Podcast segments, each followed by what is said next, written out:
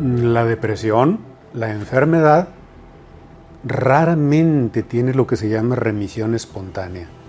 No se quita sola, requiere tratamiento o se complica, como ya lo he explicado en otras preguntas que nos hacen llegar. Lo que sí debe quitarse solo es el duelo normal, es decir, el estado de tristeza por la pérdida de un ser querido o por alguna situación grave que ocurre en la vida.